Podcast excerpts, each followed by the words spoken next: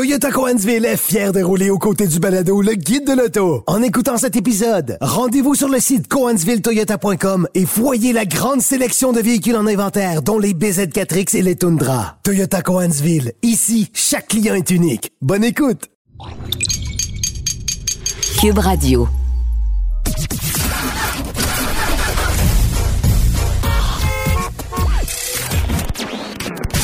Vous l'avez vu?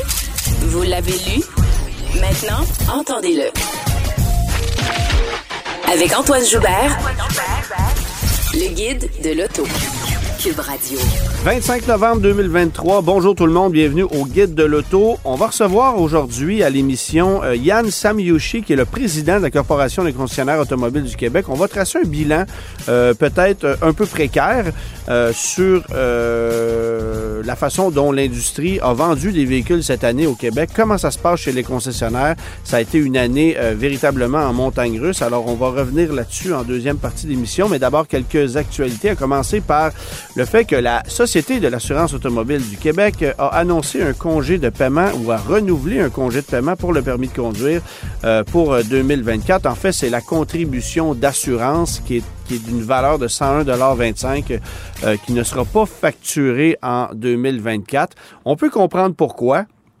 Évidemment, les chiffres de la SAC sont basés sur les réclamations qui ont eu lieu ces dernières années. Et comme il n'y a pas eu beaucoup d'automobiles sur les routes pendant pratiquement deux ans et demi, ben on peut comprendre qu'il y a eu beaucoup moins de réclamations. Alors, effectivement, que euh, cette facture-là ne nous est pas... Cette économie-là euh, à la SAC permet de ne pas facturer ce montant-là à, à nouveau. C'est une partie de la réponse. Mais en contrepartie, je veux revenir sur le fait que dès janvier 2024, pour tous les automobilistes qui ont un véhicule immatriculé dans le 450, bien, ça va coûter 59 dollars de plus pour l'immatriculation. Et ça, c'est par véhicule. Donc, si votre foyer possède deux, trois, quatre véhicules, bien, c'est 59 dollars x 4. Et ça, ça va servir techniquement, et techniquement, j'ouvre le gros guillemet, là, euh, ça va servir à, euh, au financement du transport en commun qui euh, se trouve à Montréal, euh, en partie le REM ou la restructuration des transports en commun euh, qui se trouve en ville. sujet discutable, mais évidemment, évidemment, si on veut financer ce, ce genre de, de, de projet-là, ben, faut aller chercher les sous quelque part et on va le chercher malheureusement dans la poche de gens qui ne l'utiliseront que peu dans bien des cas, mais il euh, faut, faut, étirer, faut étirer la facture, comme on dit. Rappel massif maintenant du côté de chez Jeep avec le Wrangler 4XE. Ça fait 8 euh, Wrangler 4XE, donc hybride rechargeable qui sont euh, qui prennent feu. Six d'entre eux, au moment de prendre feu, étaient en mode recharge, donc étaient branchés. Les deux autres ne l'étaient pas. sur 45 000 véhicules qui ont été vendus jusqu'à maintenant, c'est quand même une proportion un peu plus considérable que ce qu'on a vu ailleurs pour d'autres rappels. Je pense à la Chevrolet Bolt notamment. Alors, euh, Jeep a décidé de faire un rappel massif pour euh, ces 45 Jeep Wrangler 4XE qui ont été vendus euh, chez nous en sol nord-américain. Euh, il risque d'en être de même dans un futur rapproché pour les Grand Cherokee, mais ça, ça reste à confirmer. Alors, les propriétaires de Jeep 4XE qui devraient recevoir un, un, un rappel par la poste ou être contactés pour que la soit effectué. Personnellement, en attendant, peut-être que je rechargerai mon véhicule, mais à l'extérieur et non pas à l'intérieur, parce que si le véhicule prend feu, vous me direz que c'est un cas isolé, mais ça peut quand même arriver. Ben, si le véhicule prend feu et qu'il se trouve dans la maison, ça peut être un petit peu fatigant. Salon de l'Auto de Montréal, maintenant, euh, on confirme le retour d'autres marques qui n'étaient pas présentes l'année passée. On sait qu'il y a beaucoup d'amateurs qui ont été déçus par l'absence de plusieurs constructeurs d'importance au Salon de l'Auto de Montréal. Euh, et bien là, on confirme le retour de quelques marques. Alors, il y en a qui ne seront toujours pas présents. Je pense à Mazda, je pense à Honda, qui auront des kiosques de concessionnaires, mais qui ne seront pas officiellement présents en tant que constructeurs automobiles. Par contre, Ford Lincoln sera présent. Genesis et Infinity, qui n'étaient pas là, euh, seront de retour. Et Mitsubishi, qui sera présent aussi. Ils ont confirmé leur présence pour le moment. Le grand absent, ça demeure Stellantis. Il n'était pas présent au Salon de l'Auto de Montréal l'an dernier. étaient présents au Salon de l'Auto de Toronto. On n'a pas la confirmation pour l'heure qu'ils seront de retour à Toronto cette année, mais on sait qu'ils ne reviennent pas à Montréal. Alors, ça sera un trou gigantesque puisque GM et Ford seront présents cette année. Euh, pourquoi est-ce que Stellantis ne revient pas? On a décidé de bouder aussi le salon d'auto de Los Angeles euh, en raison des euh, récentes euh, grèves qui ont eu lieu dans certaines usines américaines, notamment l'usine de Toledo en Ohio où on fabrique plusieurs produits Jeep. ça serait l'excuse, mais du côté canadien, ben on n'a pas encore de réponse totalement complète. On ira la chercher très prochainement cette réponse-là. je veux maintenant vous amener quelques détails sur le Toyota Tacoma que j'ai pu mettre à l'essai la semaine dernière du côté de la Californie. il y a un embargo de publication sur les impressions de conduite. Alors, je reviendrai sur les impressions de conduite euh, dans les prochaines semaines, mais en attendant, euh, je peux vous mentionner que le Tacoma débarque dès janvier 24. C'est le nouveau modèle 2024 uniquement avec cabine double. Donc, on élimine la cabine allongée qu'on avait sur la précédente génération, qui va demeurer commercialisée sur le marché américain. Cela étant dit, on va la conserver là-bas euh, parce qu'on va avoir des modèles d'entrée de gamme euh, sur le marché américain, des modèles plus utilitaires, alors que chez nous, ce genre de produit-là se vend beaucoup moins. Euh, donc, cabine double de série sur le Tacoma avec l'option d'une caisse de 5 ou 6 pieds quatre roues motrices de série aussi au Canada. Ce n'est pas le cas aux États-Unis.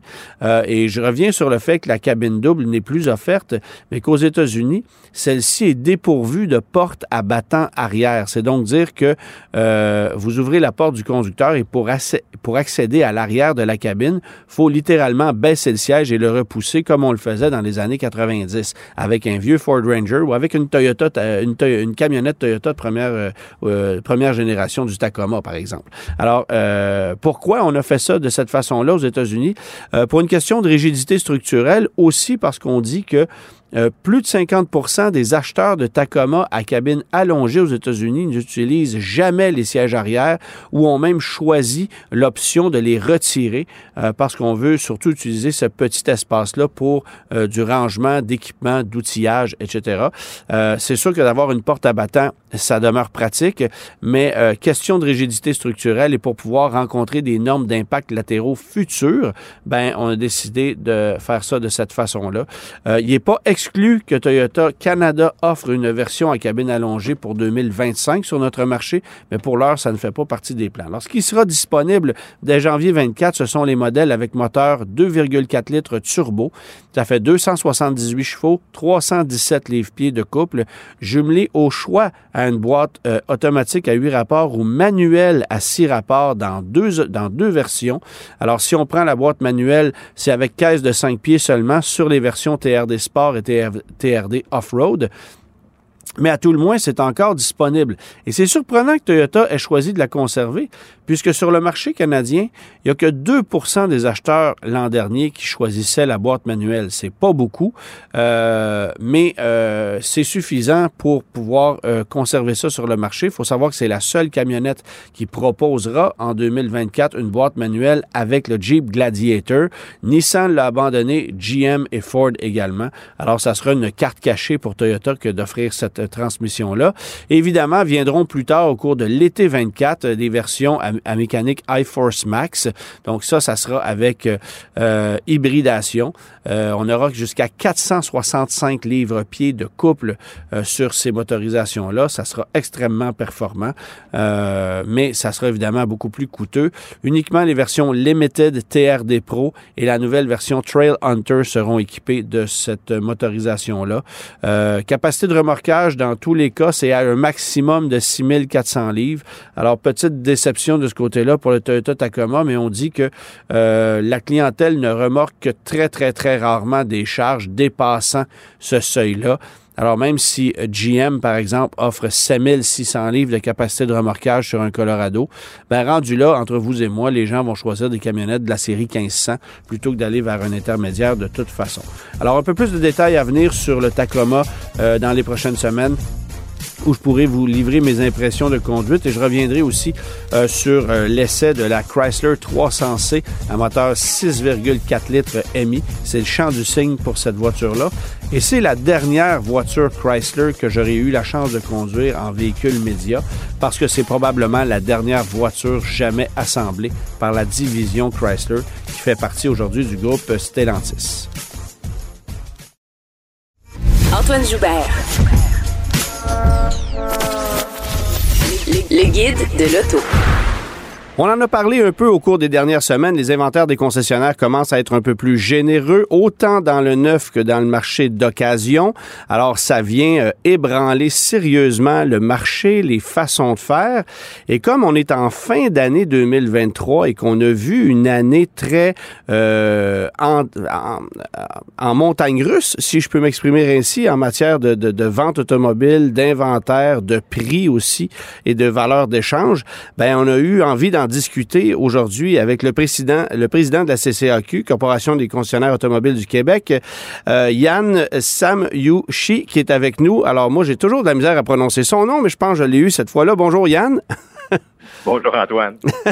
Alors, euh, écoute, bon, j'avais envie de, te parler aujourd'hui, puis qu'on fasse peut-être un peu, sans, sans, dire qu'on fait un bilan, parce qu'il est encore un peu tôt pour le faire, mais euh, puisque l'année tire à sa fin, ben, euh, on est un peu déjà en mesure de, de tirer une leçon ou de tirer des conclusions sur la façon dont l'année s'est déroulée.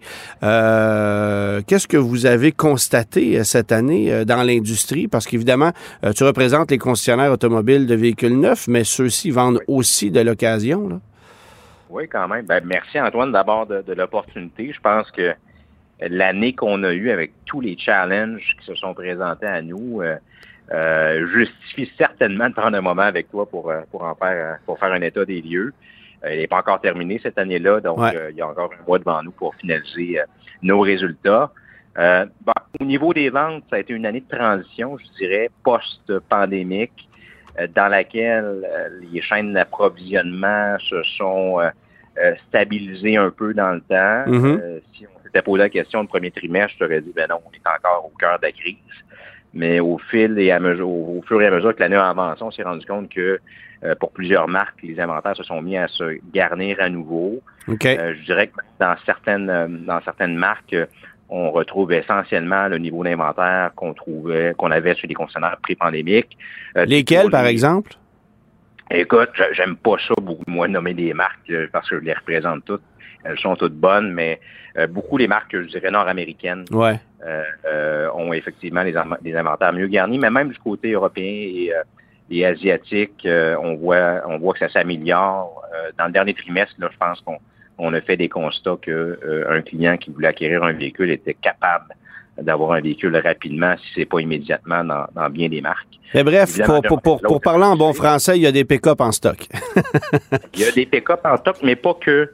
Euh, pas que. Je regardais justement euh, chez Ford, là, il y avait une multitude de modèles, dont le fameux Mach-E au niveau de l'électrique, euh, je regarde dans d'autres marques aussi, on est capable d'avoir des véhicules sur le champ là, euh, actuellement euh, dans, dans, bien des marques.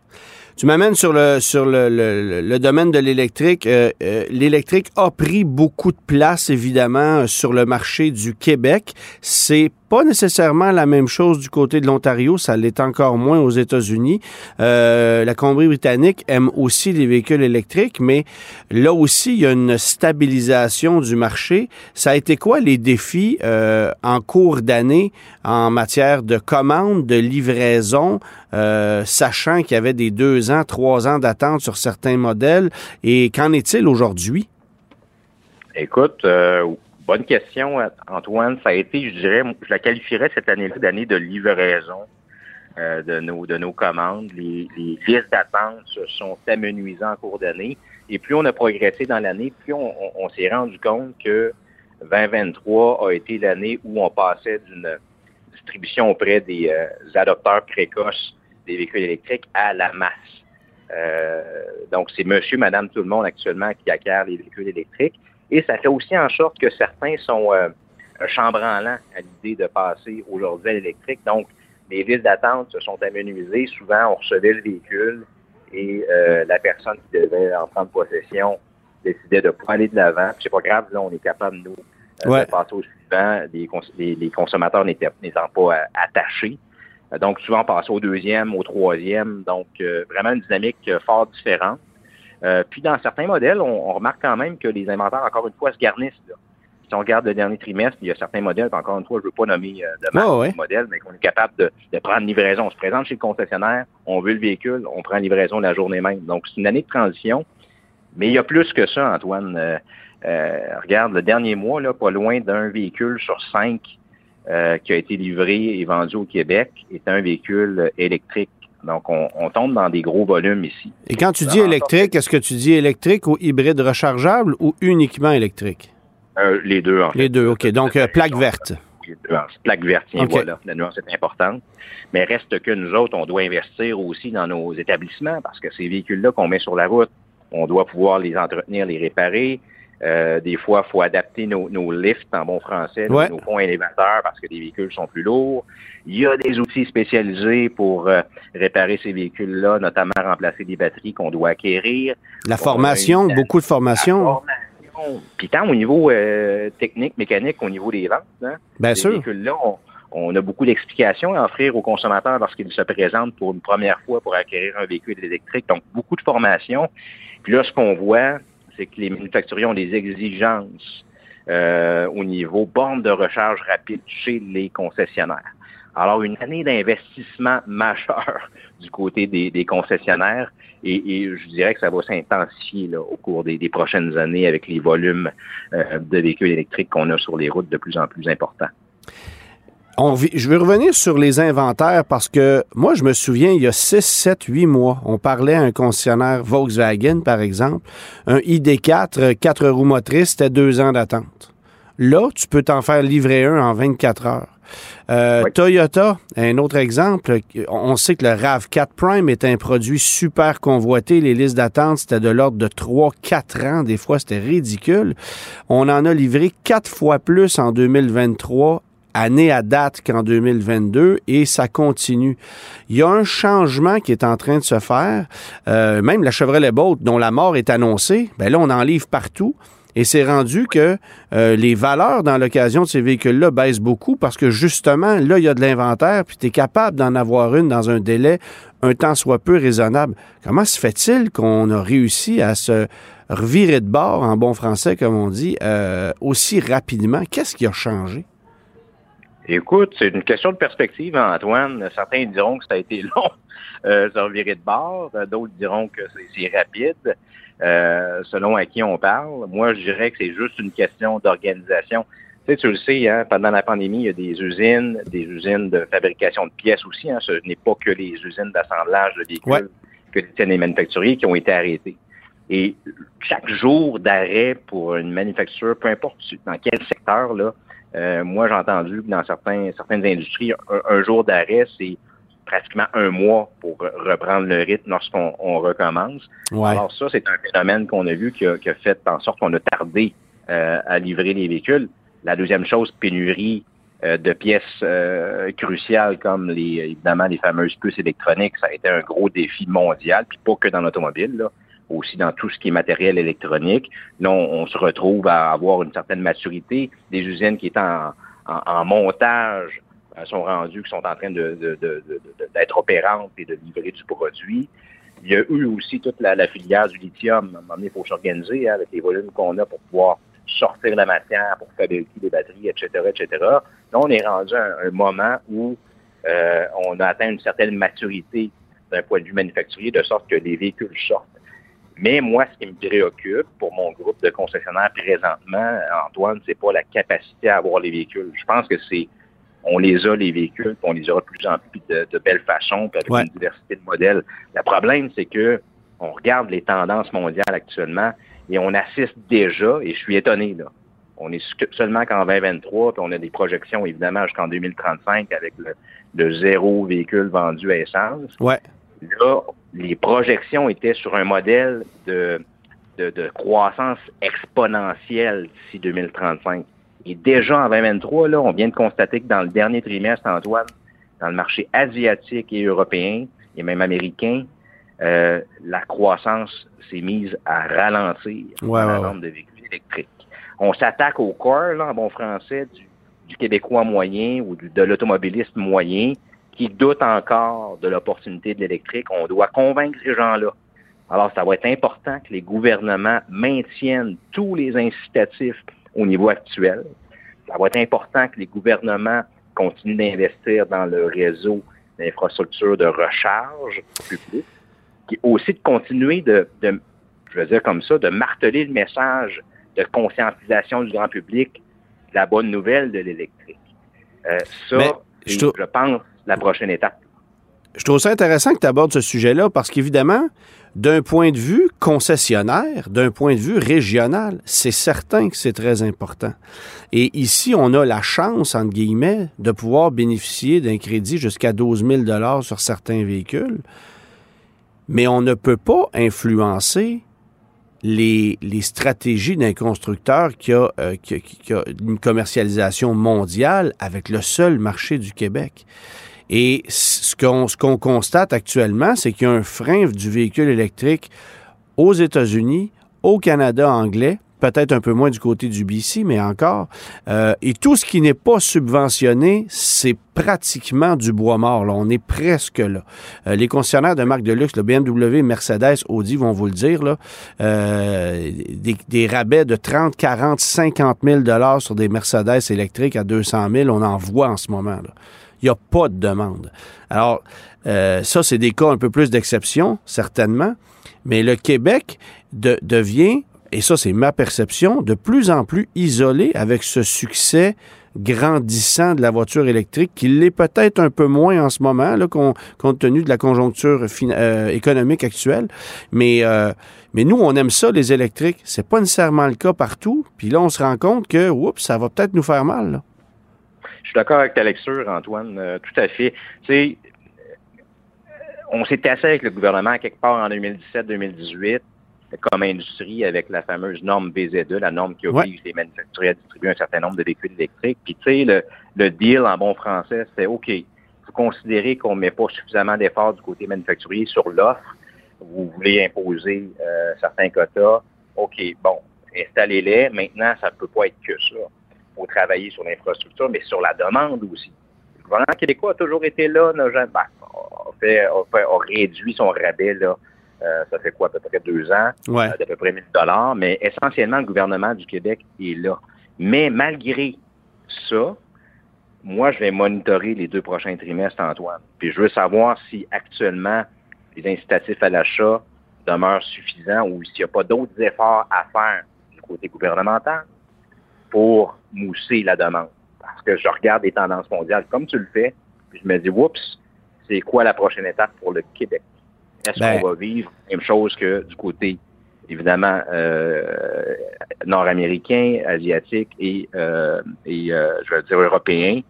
Puis, tu sais, on l'a vu, là, euh, l'Ontario, Doug Ford, quand il a décidé de retirer les rabais, Ah, ben, ça a été la fin. au lendemain, là, c'était la fin de la vente des véhicules électriques Ben ouais. Euh, du côté de la province de l'Ontario. Puis à ce moment-là, on était contents. Nous autres, on avait, on avait des Québécois qui désiraient ces véhicules-là, puis on les a traversés euh, de la frontière ontarienne. Mais quelques semaines, puis c'était fini, c'est ça, ouais. Absolument, tout à fait. Fait qu'on le sait, il y a une corrélation directe. Incitatif à l'achat versus distribution massive de véhicules électriques. Ouais. Voilà, corrélation directe. Il n'y a même pas de nuance. là. L'autre chose qui fait mal, évidemment, et ça c'est peut-être un peu plus vrai en ce moment qu'en début d'année, euh, sont les taux de financement, les taux de location qui sont, je veux pas dire usuraires, là, mais qui sont très, très, très élevés. Euh, Quelqu'un qui s'est acheté un véhicule en 2018-2019, qui a payé du 0,9, du 1,9 de taux de financement ou de location, puis qui se présente aujourd'hui pour s'acheter un véhicule je dirais un véhicule qui est convoité, là, parce qu'effectivement, il y a des, il y a des véhicules euh, où il y a des euh, incitatifs à l'achat, mais ce sont des véhicules où, où soit on a beaucoup, beaucoup d'inventaire, sinon c'est peut-être un peu moins convoité. Mais quand on parle de VUS compact, véhicule électrique subventionnable, les taux, on est dans du 8, du 8,5, du 9 des fois c'est du 7, mais enfin bref, les taux sont très élevés. C'est certain que ça fait mal à l'industrie, ça aussi. Là. Ah, absolument. Euh, non seulement le coût de l'argent est élevé, hein, les intérêts, les taux d'intérêt sont élevés, mais aussi, disons-le, là, euh, le prix des véhicules euh, est élevé. je veux dire, on parle quasiment d'une augmentation de près de 50% dans les deux dernières années. Alors, c'est sûr que ça fait mal. C'est sûr que quand. De 50% quand tu veux dire 50 ah, tu veux dire du, coût moyen du véhicule vendu. Oui, OK. Exactement. Oui, oui. Tout fait donc, quand, le Québécois se présente en concession, puis on lui présente évidemment les prix, puis ce que ça coûte au final par mois avec les taux d'intérêt actuels, des fois, les Québécois, puis même souvent, les Québécois vont faire un choix de, tête plus que de cœur, vont décider de prendre des modèles moins équipés, même des fois de traverser vers du, côté du, véhicule d'occasion. Bon, on a tous ces véhicules-là. La bonne nouvelle, c'est que le Québécois euh, moyen a le choix quand même en termes de diversité de véhicules neufs d'occasion, mais globalement, les, les véhicules sont chers. Donc, on, on, doit malheureusement faire des choix difficiles et budgétés euh, en conséquence, bien sûr. Euh, en termes de taux d'intérêt, peut-être, je ne sais pas, Antoine, si tes auditeurs sont, conscients de ça, tu as raison que le prix du véhicule, incluant le taux d'intérêt, sont tributaires de l'offre et de la demande. Donc, un véhicule qui est en forte demande, souvent, on va avoir un prix, évidemment, plus élevé ou on n'aura pas de promotion. Euh, puis le taux d'intérêt va être plus fidèle au taux d'intérêt moyen.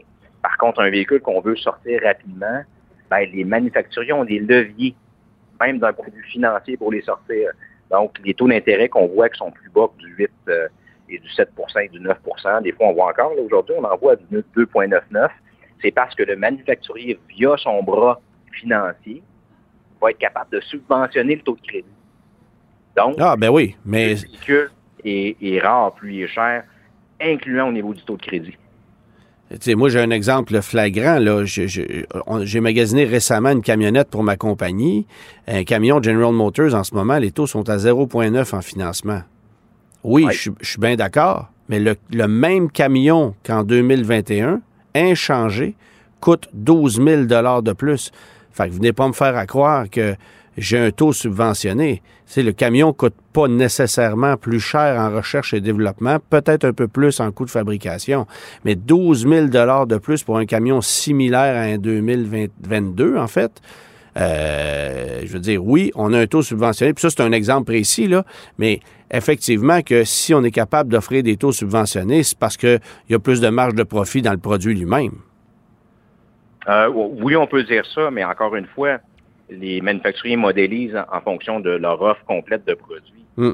Puis tu le sais, Antoine, la plupart des produits électriques, sinon la quasi-totalité, ne sont pas encore rentabilisés quand on, tient compte des coûts de recherche et développement, puis on est rendu dans le dans le, la mise en marché de ces véhicules-là. Donc, nécessairement, les manufacturiers, pour demeurer profitables, doivent se prendre, se reprendre ailleurs en bon français.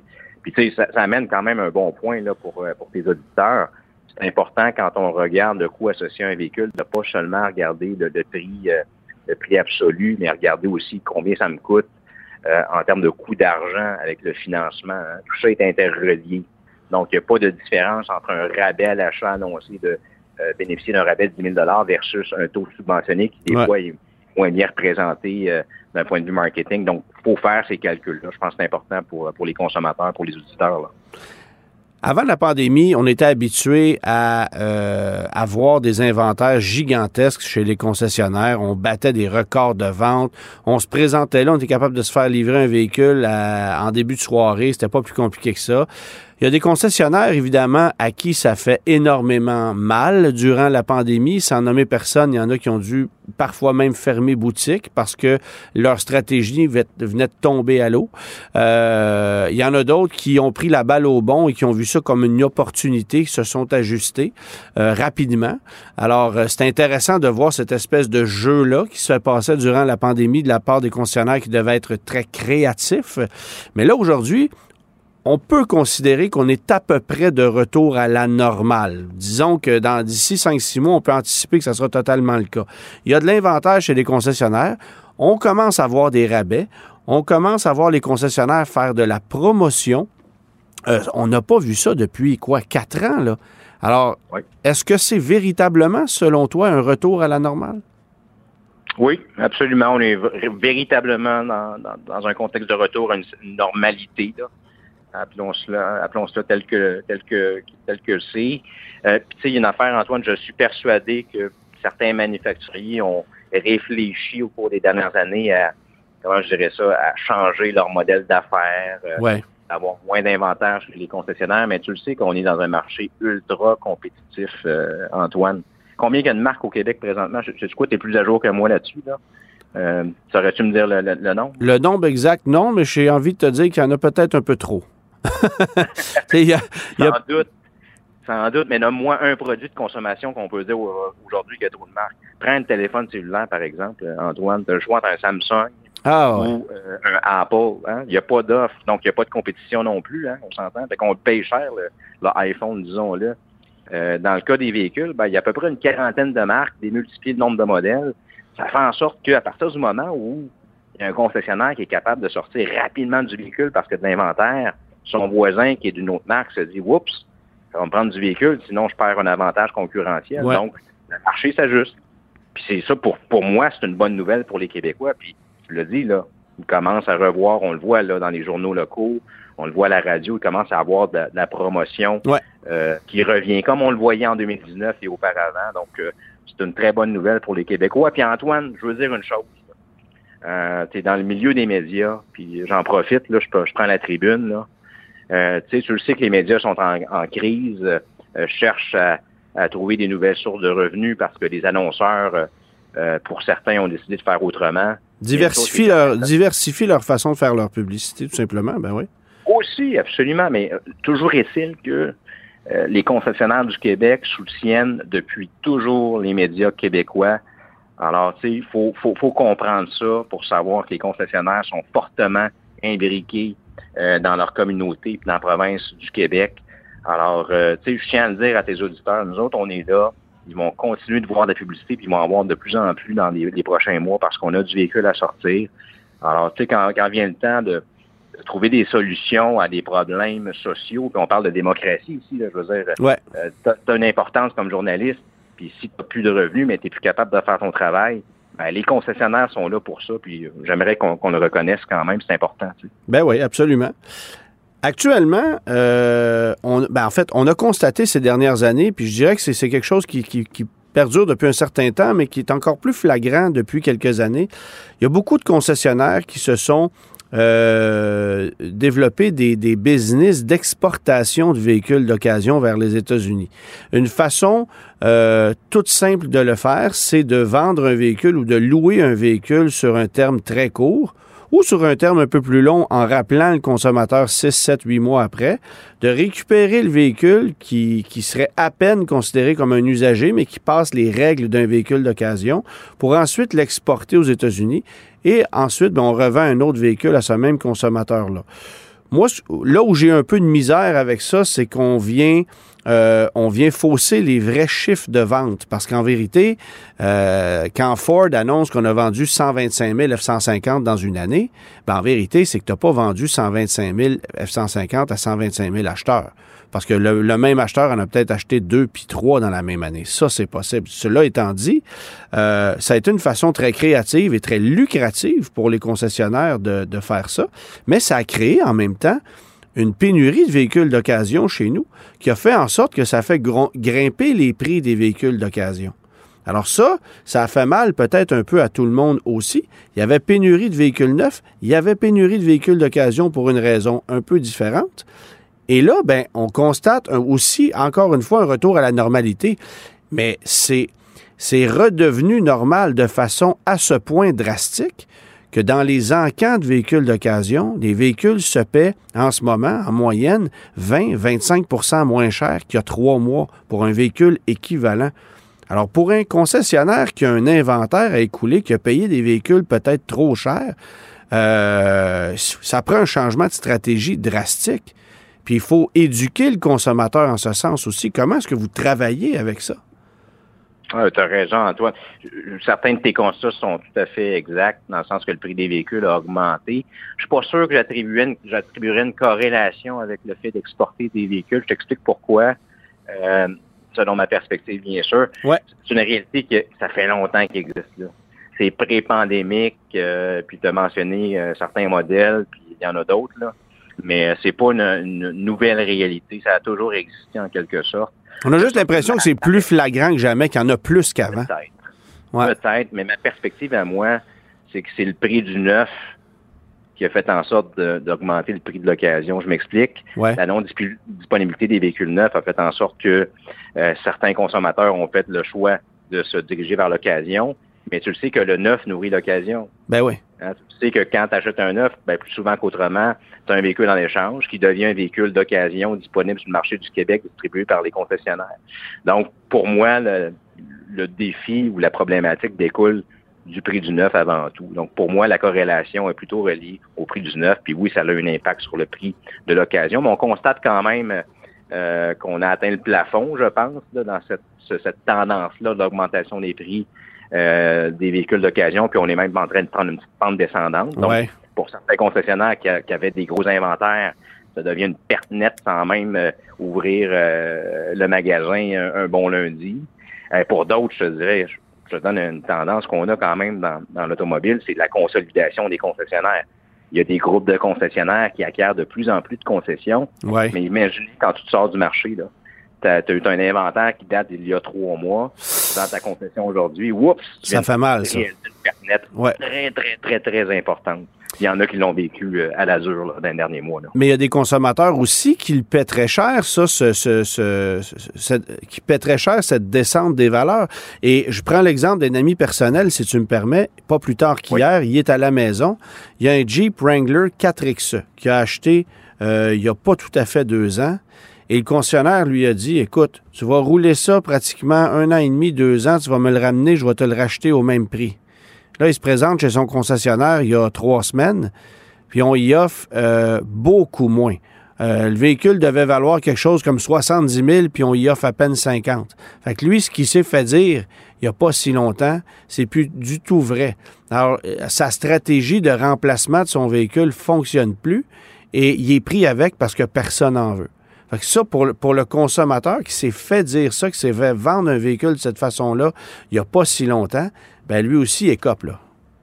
Ah, c'est une tendance réelle. Ceci dit, Antoine, je pense que les, représentations qui ont pu être faites étaient faites euh, dans la vérité, dans le sens Ah, bien à ce moment-là, c'est vrai, ben oui. moi, j'ai remis ma location là, quelque part en 2022. Ouais. Euh, on m'a fait un chèque. c'est quand même assez particulier. Puis dans certains cas, on en fait encore. Parce que... Dans certains cas, on en fait encore. Mais le Wrangler, mettons que, que ça a coûté euh, à notre à ton ami 20 000 pour combien d'années d'utilisation? 24 mois. Euh, c'est quand même en bas de 100 pièces par mois pour utiliser un, véhicule neuf. Là.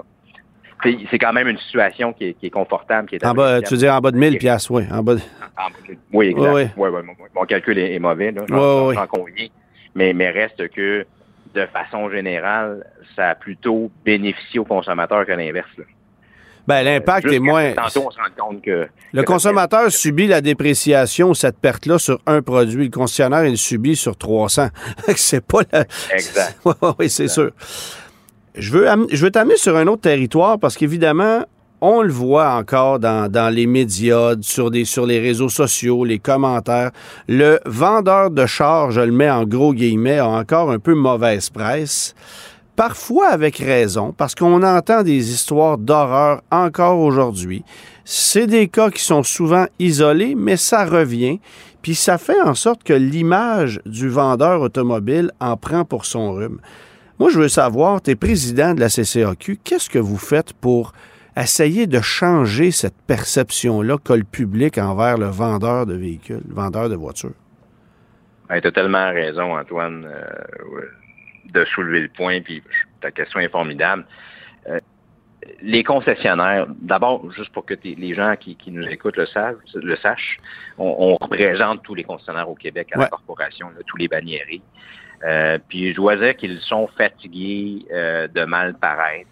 Tu as tout à fait raison qu'il y a des cas qui ont qui ont été mis devant les, les, tribunaux dans certains cas ou devant les médias dans d'autres qui nous ont fait très mal. Mm. Puis on a même justement adapté notre mission. Là, euh, à mon arrivée en fonction il y a un an, on a décidé de faire évoluer notre mission pour pouvoir nous donner la légitimité euh, d'aider le groupe en ce sens-là. Fait qu'on l'a fait évoluer. Maintenant, la mission de la CCAQ, c'est d'appuyer les concessionnaires, mais en renforçant la confiance des consommateurs. Donc, dans tout ce qu'on fait, c'est intégré. Fait qu'à chaque fois qu'on prend une initiative, on a le consommateur qui est là, auquel on pense, on dit à quel point notre initiative peut être bonne pour le consommateur, puis lui donner confiance en notre produit, en notre industrie.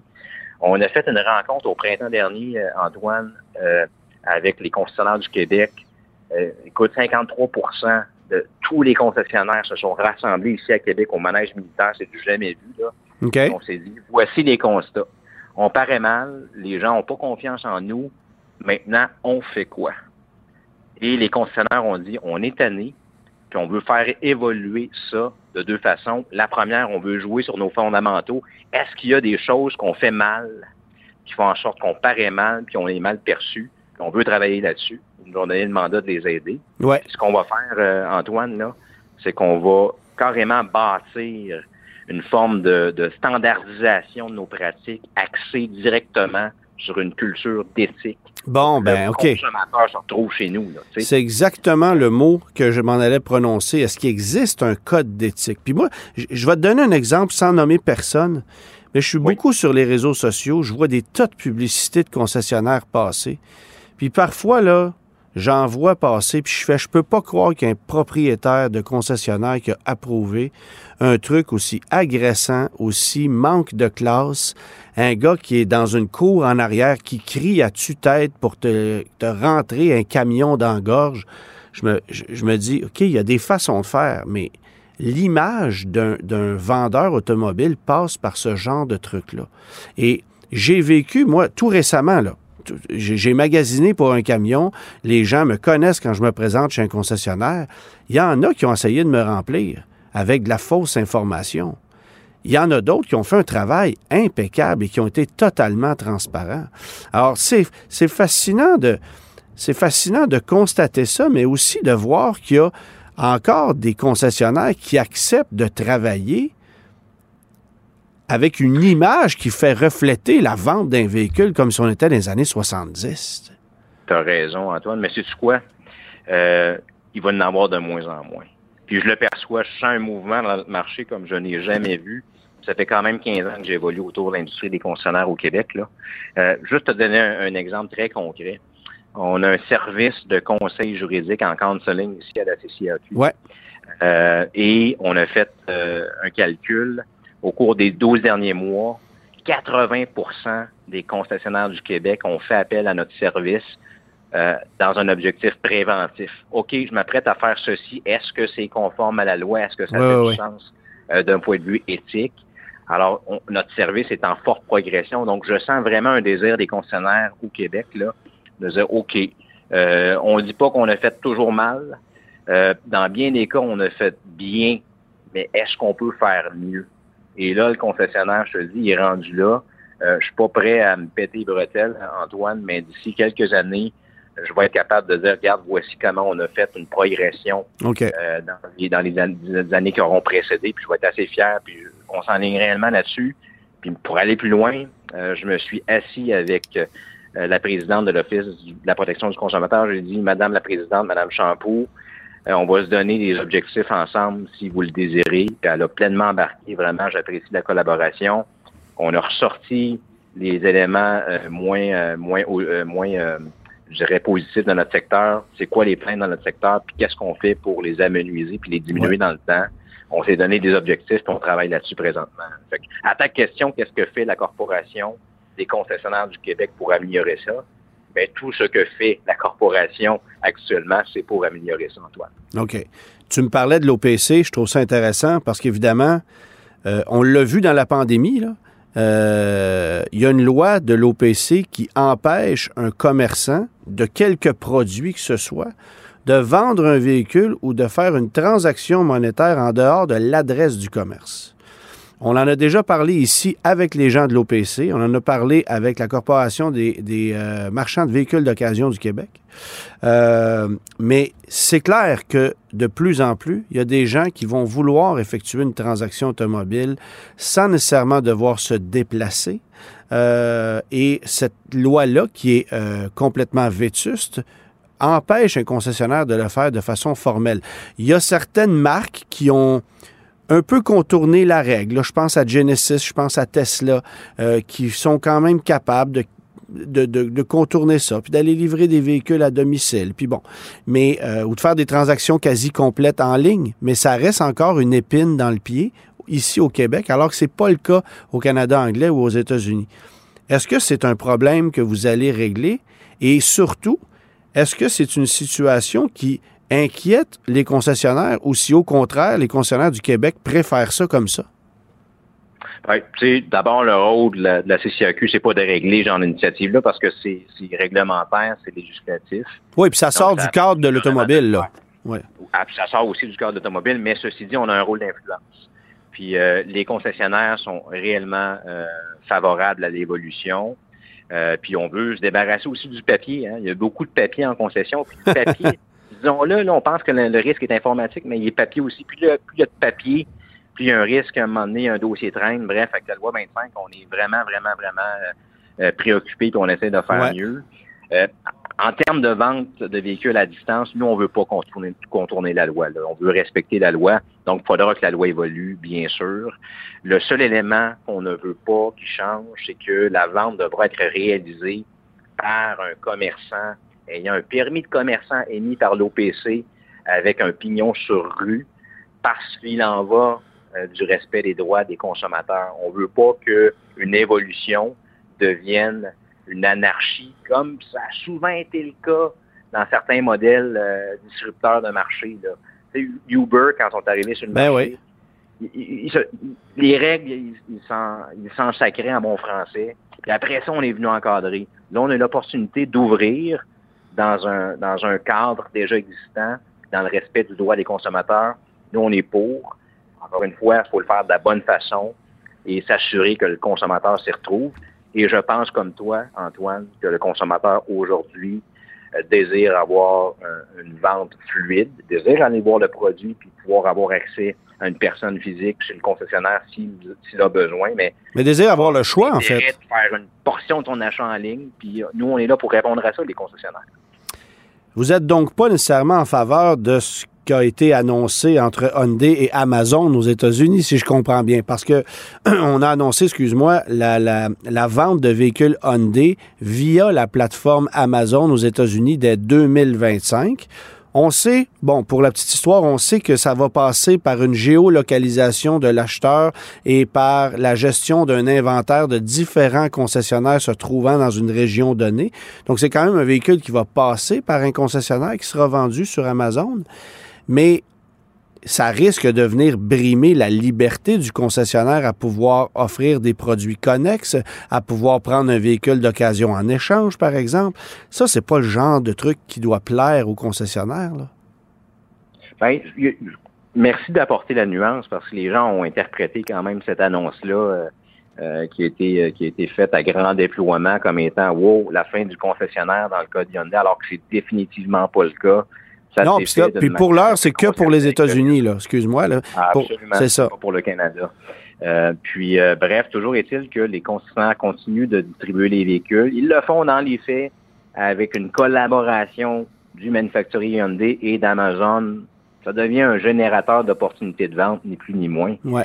Euh, donc, au premier niveau, c'est tout à fait correct. Peut-être qu'il y a même une opportunité d'aller chercher des parts de marché dans le cas de Hyundai et des concessionnaires Hyundai américains.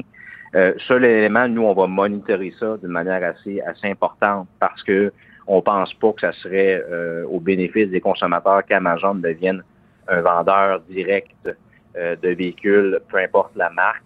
Euh, on pense que les consommateurs ne se retrouveraient pas quand vient le temps de évidemment d'entretenir les véhicules ou d'avoir un, un entretien ou une réparation sous garantie. Je pense que les concessionnaires devront demeurer une partie prenante importante dans, cette aventure Amazon-là.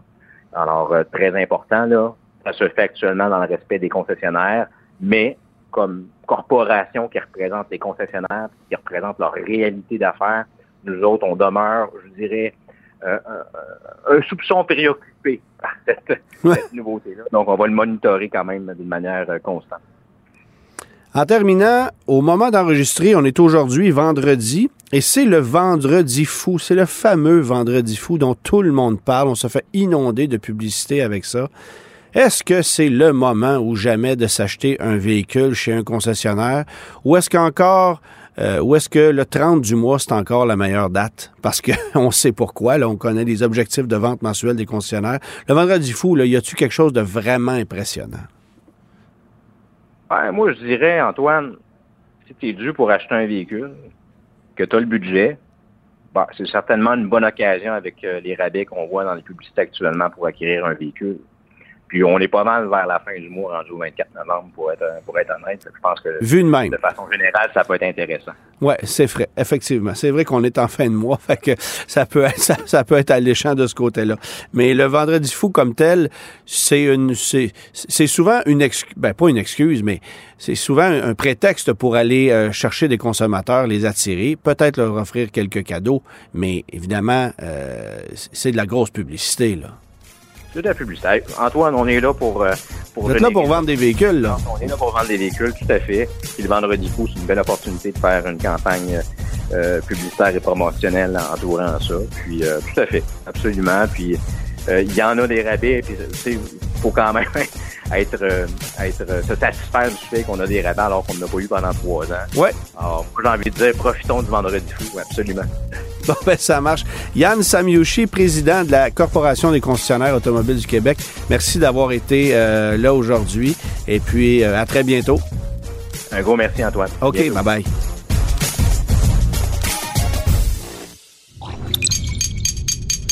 Cube Radio.